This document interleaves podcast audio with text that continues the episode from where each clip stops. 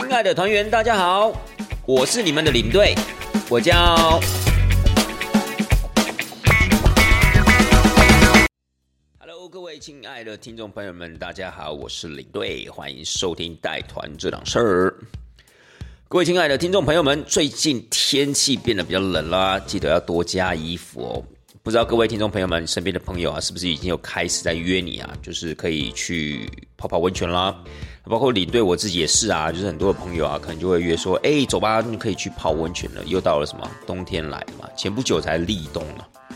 可是你对我啊，基本上真的是没有时间了，因为一方面呢要在公司兼任讲师，然后你可能要准备上课的内容，然后呢最近呢国内旅游团啊又变得非常的多，哎，真的就突然那种爆发的感觉，就是有一堆团啊，就是开始找上门来，然后你可能也不时要去支援要带团等等的，然后加上还要录制节目啊，所以所有事情都在这两三个月啊，可以说在这个 二零二一年的最后这两三个月嘎在一起的时候，你就觉得哇，真的是非常非常。美其名是非常充实啊，但事实上就是一团乱这样子，就是很忙，就是你随时都是被时间追着跑那样的一个感觉。那可能很多听众朋友会问说，那干嘛要这么忙？啊，不就是为了五斗米折腰吗？我跟你讲，这一年来这个腰真的折到一个不行哎，就是你不要讲五斗米，三斗米都给它折下去，因为就是你必须还要去找你收入的来源啊，因为你还是有一些固定的支出嘛。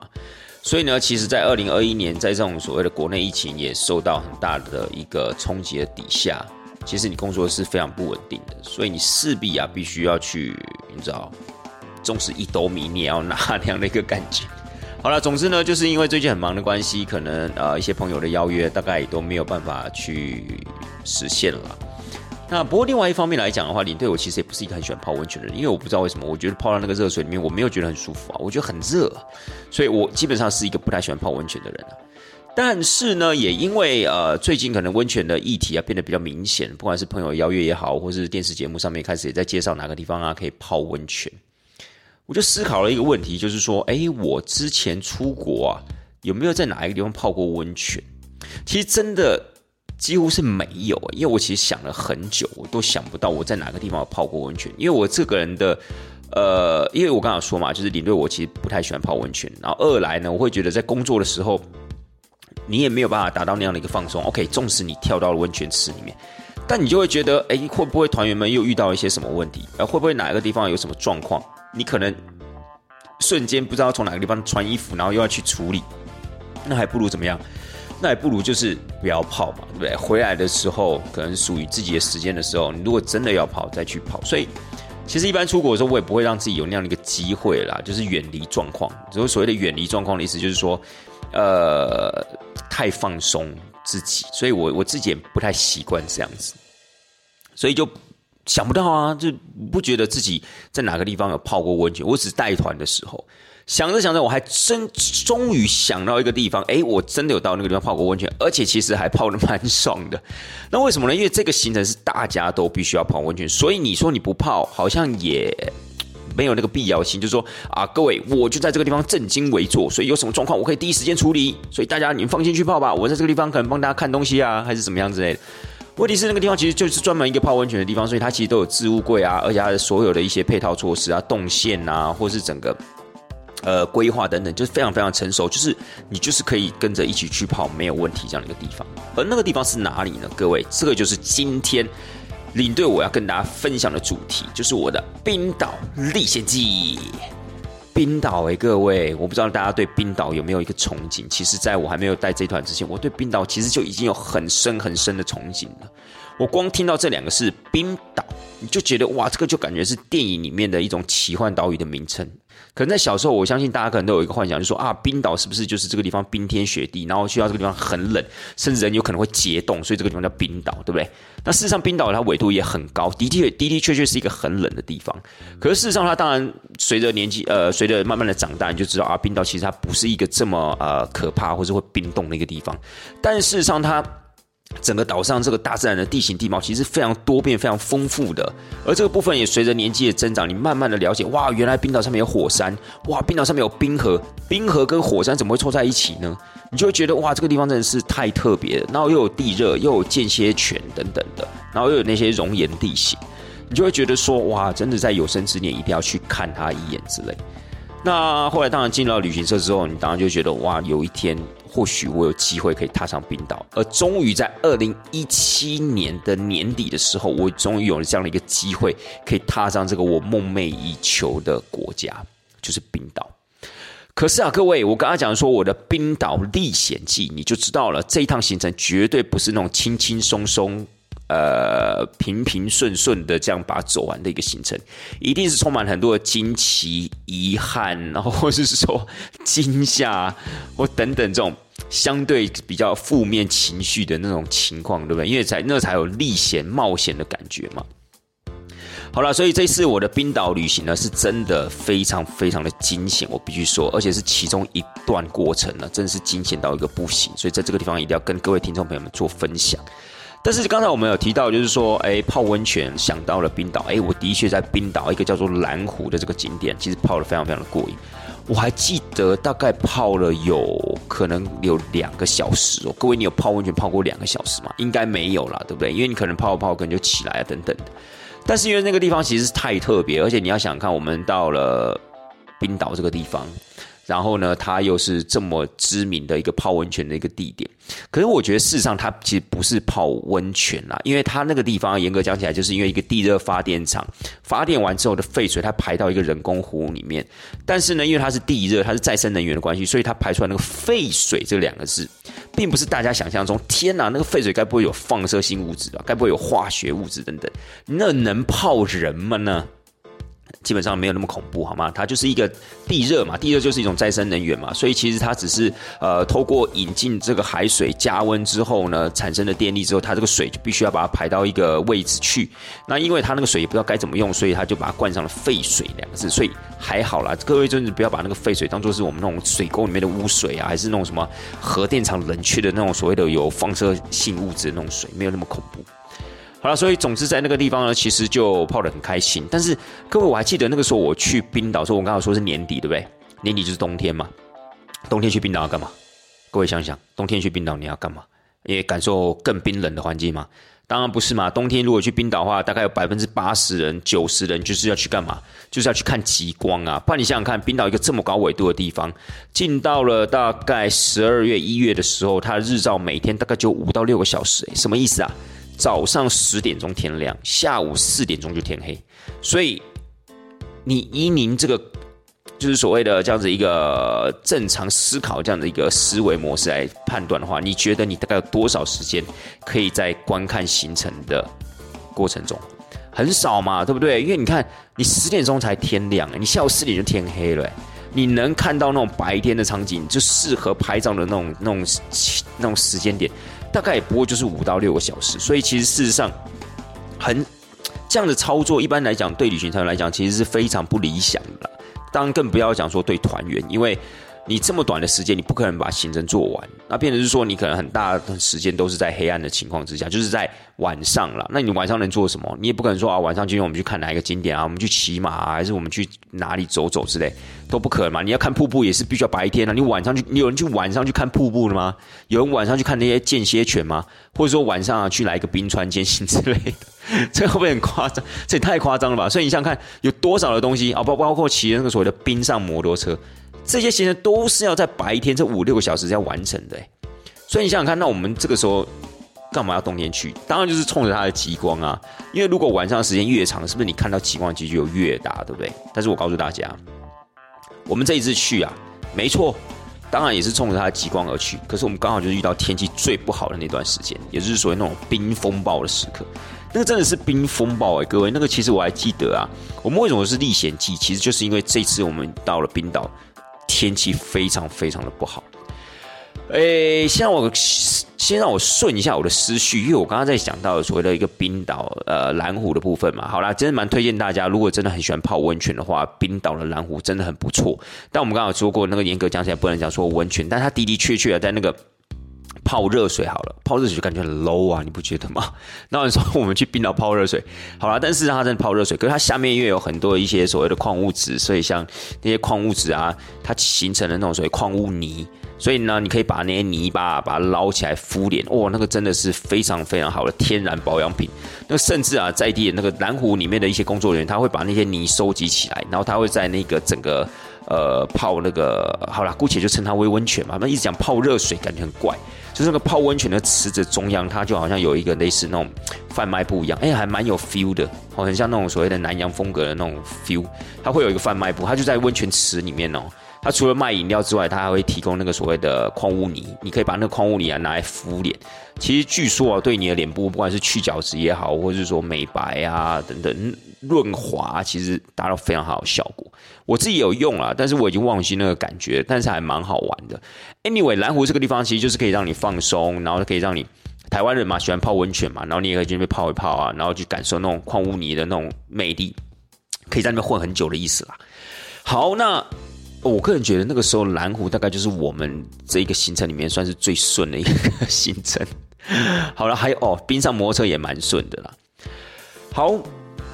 那当然就是我们走到第五天、第六天，我们刚刚说过，其实大家都很期待接下来行程，因为我们还有冰川践行还没有走，然后还有所谓的蓝冰洞还没有走。OK，那其实这两个行程呢，在整个冰岛的一个旅游中呢，也是很重要、很重要的行程。好，那一天呢，其实。最主要就是我们那天准备要去看两个瀑布，一个叫做所谓的 Skoga，然后另外一个瀑布呢，其实在《白日梦冒险王》，我也不知道大家知不知道这部片呢？因为这部片其实我那时候二零一七年年底去的时候，这部片好像已经上映了，真的非常非常精彩。我已经忘记这是几年的片，但是《白日梦冒险王》真的非常好看。纵使你们要去冰岛，也应该看了。那当然你要去冰岛之前，或者是说呃，你如果真的很好奇冰岛长什么样子的话，那这部片当当然就是更应该要去看了。就是叫《白日梦冒险王》。那我们那一天的行程其实最主要走两两个瀑布，一个就是刚刚提到 Skoga，还有另外一个就是呃，在《白日梦冒险王》里面有出现，就是呃塞里亚兰瀑布。那这两个瀑布都很精彩哦，它这两个瀑布都是在冰岛的南方。那这两个瀑布其实，在冰岛南方都算是数一数二的大瀑布，所以基本上去到冰岛是一定会去看的。那我们那天在走行程的时候，其实就有预告了，就是明后天的天气可能会不太好。但是不管怎么样，前面该走的行程我们都走了，大家也就没有特别的去呃在意之类的，就想说，哎，反正就先走嘛，且看且走嘛，那怎么样再说。然后早上呢，我们就去走那个塞里亚兰瀑布，大家也都非常非常开心。纵使啊，在冰岛，我们那个时候大概一天只有五到六个小时日照时间，但是大家还是觉得，哎，不错啊，可以晚点出发，就是可以那种搞到九十点才出门。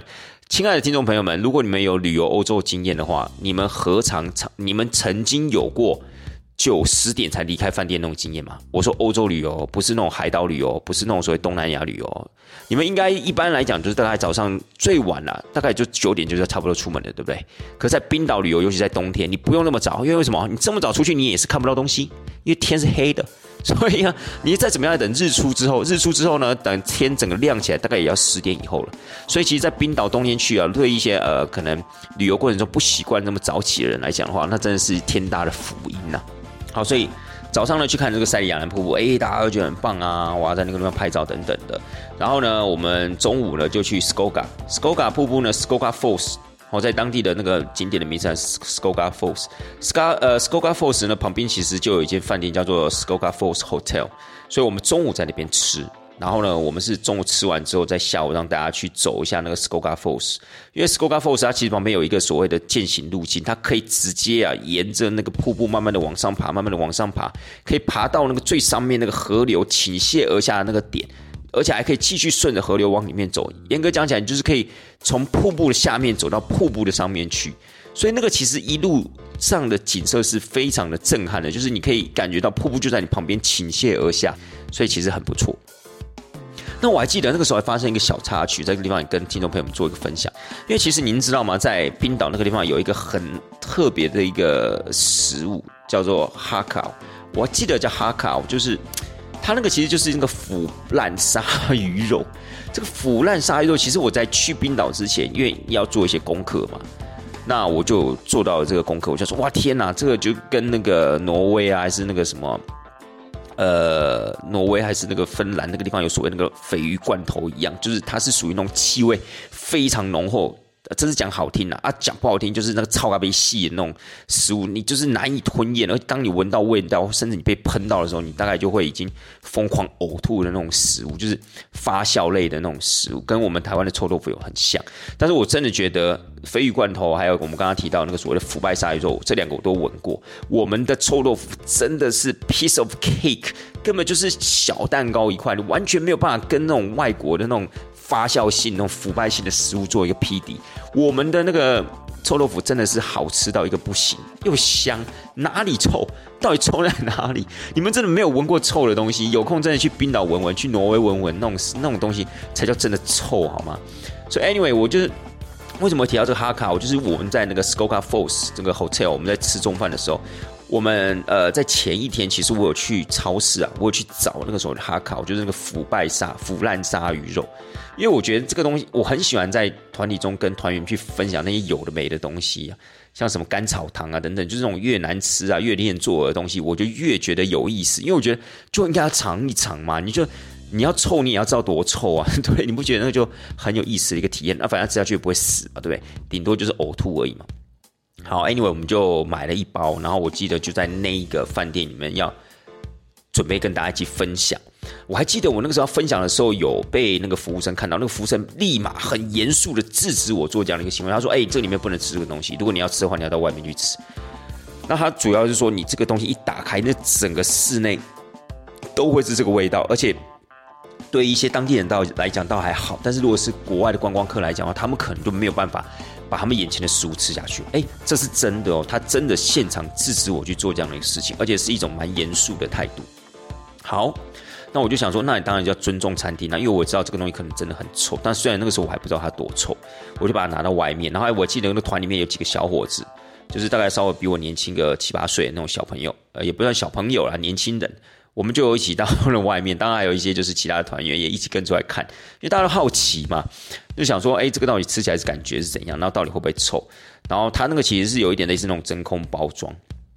然后你必须要用小刀把它化开会比较好开。哇，那个小刀一化开的时候，哇塞，那个味道真的是中，你就闻过一次之后，你永生难忘那个味道。那个味道其实呃。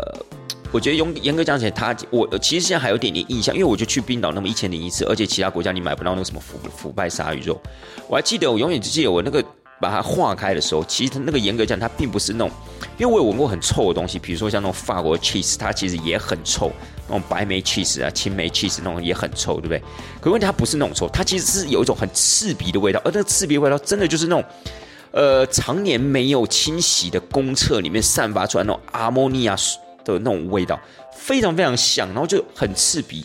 呃，我我我觉得那个时候我感觉它并不是臭，它是很刺鼻、很不舒服的那种感觉。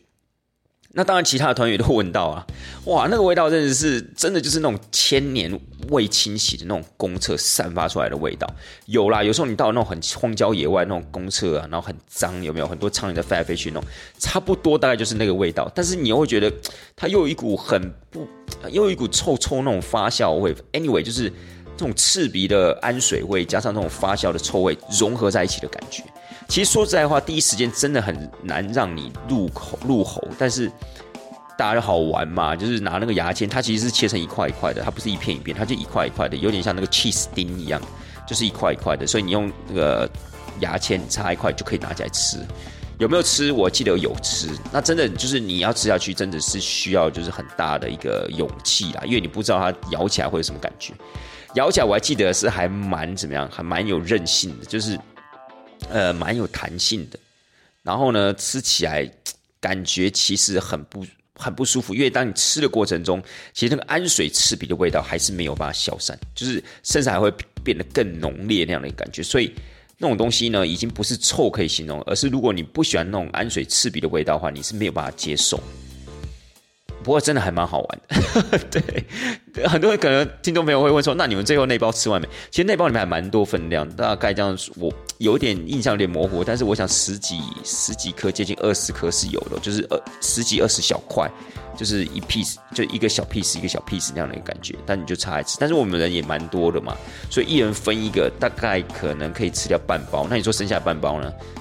当然就没有吃啦。对，所以说实在话有一点浪费食物，因为其实。这个哈卡在他们当地来讲，他们是属于那种节庆类的食物，他们会搭配了其他，包括羊羊羊肉啊等等的一起吃。所以呢，那其实对他们来讲算是蛮稀松平常的一种东西，有点类似臭豆腐，对我们台湾人而言啦。可是因为真的也吃不完哦，因为那种东西呢，有时候你吃一块，OK，吃第二块差不多了，没有人没有人再把那个就是当零食来来剥那种感觉，你知道吗？所以呃，这个地方也很抱歉，就是我们可能有浪费一点食物，但是。呃，当然就是那个时候，只是想说去体验一下那样的一个感觉啦。好，Anyway，这是一个插曲，我觉得也是让大家知道，就是下次如果去冰岛的话，如果你们是有好几个朋友一起去，或者您参加团体的话，不妨呢也可以去试试看这样子的一个当地的一个食物，它真的很特别，那味道也真的很奇怪。呃，领队我在这个地方呢，光用言语上的描述啊，绝对不及你到了现场真正亲自用牙签插起来一块的那种感动，那是无法言喻的，好吗？好，那不管怎么样呢，下午我们就走那 s c o g a Falls，其实大家也都非常非常的开心。但是你可以发现到，大概到了下午三点，我还记得大概三点半四点，就是那个时候差不多快要天黑的时候，风势就变得很大，而且风势大到就是说有时候你可能站不太稳，尤其当我们走那个践行小径啊，上到最上面的时候，上到 Sk 呃 s c o g a Falls 最上面的时候呢，你就会发现哇，那个风大到。你必须要拉着它旁边的那个链铁链，因为它其实，在河边有有那个设那个铁链，他怕你有时候，我想可能就是觉得冬天有时候风大，如果今天没有那个铁链的话，搞不好会有人真的一不小心啊就失足掉到河里面，那会怎么样？大家能想象吗？就是你会慢慢的就被冲到悬崖那个地方，就咻就掉到那个瀑布地下去，所以那很危险。所以那个时候，它其实旁边周边都有所谓的铁呃铁链。然后我还记得那个时候我们在拍照的时候，在帮客人拍照的时候，那个风势其实就已经大到我们已经没有办法站稳了，真的，而且又冷。各位，那个是冬天的风，那个吹的哇，真的是一把鼻涕一把眼泪那样吹。然后你会觉得那些鼻涕眼泪是不是都已经结冰了这样子？好因为我们就下来。我们下来之后才发现，哇，这个时候呢，我就接到一通电话了。那通电话呢，就是告诉我，哎，呃，好像已经封路了。你知道电话是谁打的吗？电话是我晚上的饭店打给我。他跟我讲说：“领队，你们可能没有办法过来我们饭店，因为呢，现在新闻报道，当地新闻报道就是说这个区块已经封路了。也就是说，从塞里亚兰瀑布到一个叫做 Vik 这样的一个点呢，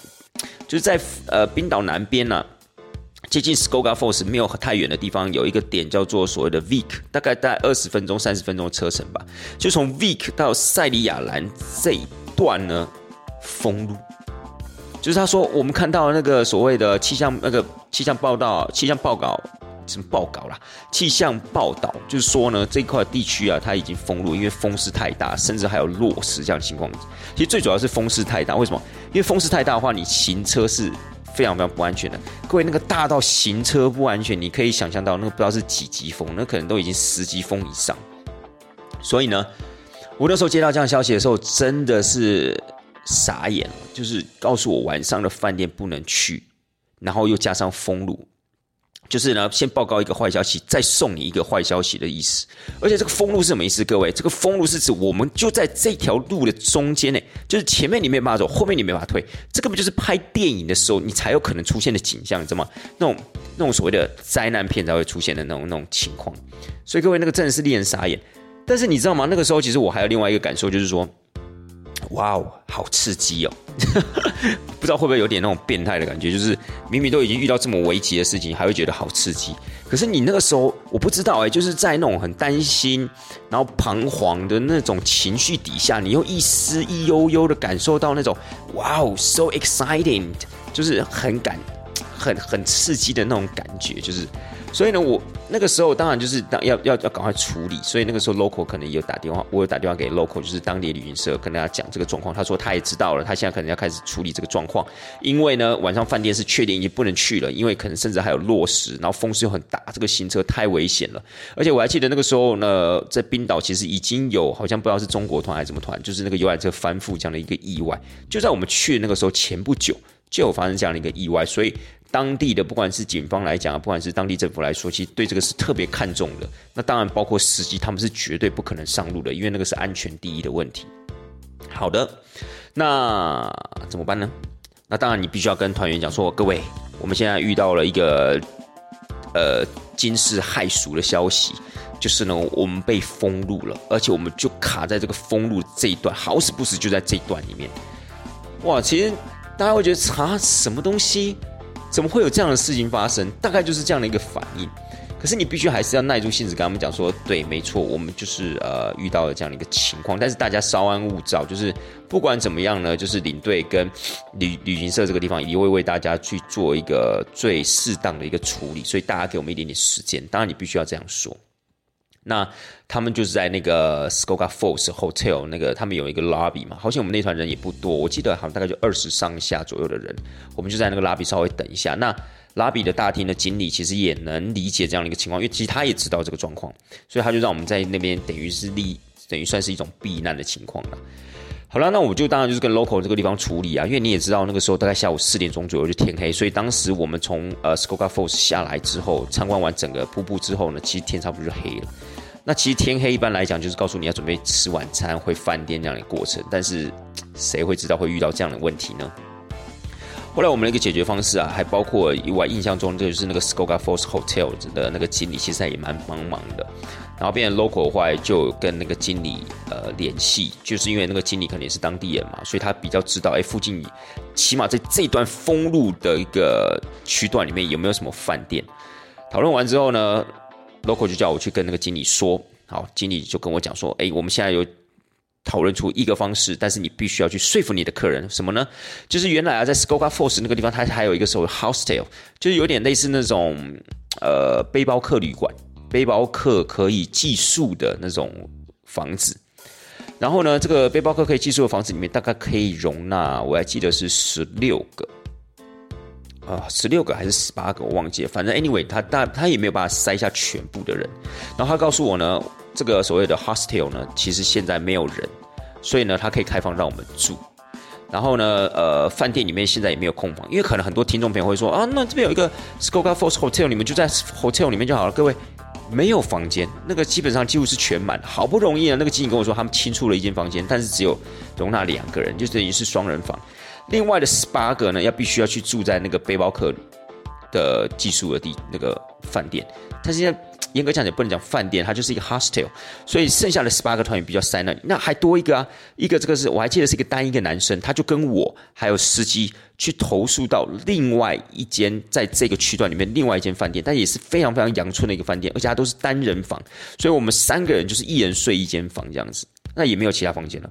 哦，也没有其他房间了。那当然，对于呃现阶段来讲，这个或许是一个最好的安排。为什么？因为这个所谓的 hostel 就刚好就在这个 Skogafors Hotel 的后面，所以用步行的方式就可以到得了。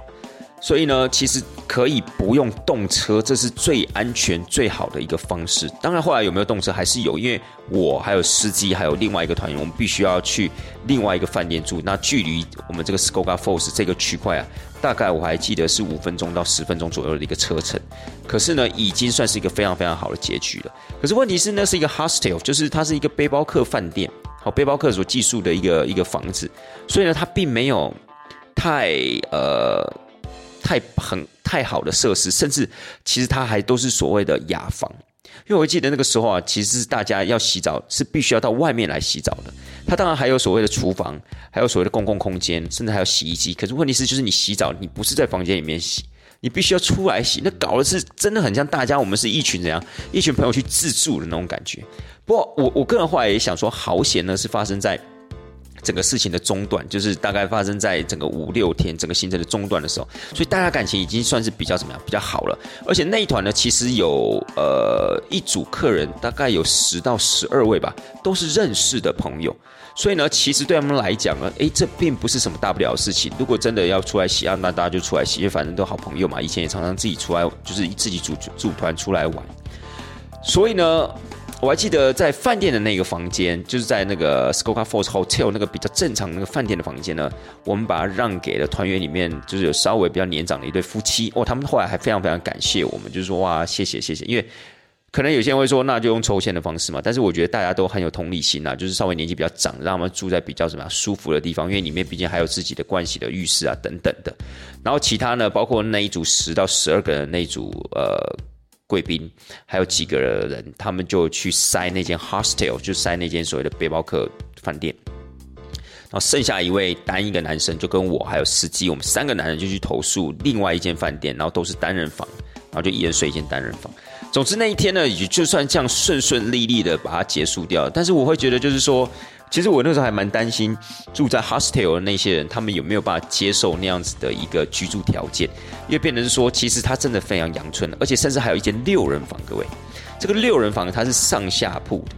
的，上下铺哎，各位这不是跟当兵一样吗？可能一些女性的听众朋友不是那么了解，但男性听众朋友一定很有感啊，就是那种当兵的那种大通铺，有没有？大家就是上下铺那种感觉，所以呢，那个其实是一个上下铺的情况，所以。你可以感受得到，对啦，是很热闹、很好玩、很有体验感。但是事实上，对一个付了这么多钱去参加冰岛旅游的客人来说，他们会觉得我到底是为什么要在这里去住这样的一个环境？虽然没错啦，是因为天气的影响，但还是会觉得说：天哪，真的好糟哦！怎么会是这样的感觉？所以那时候其实还是会担心。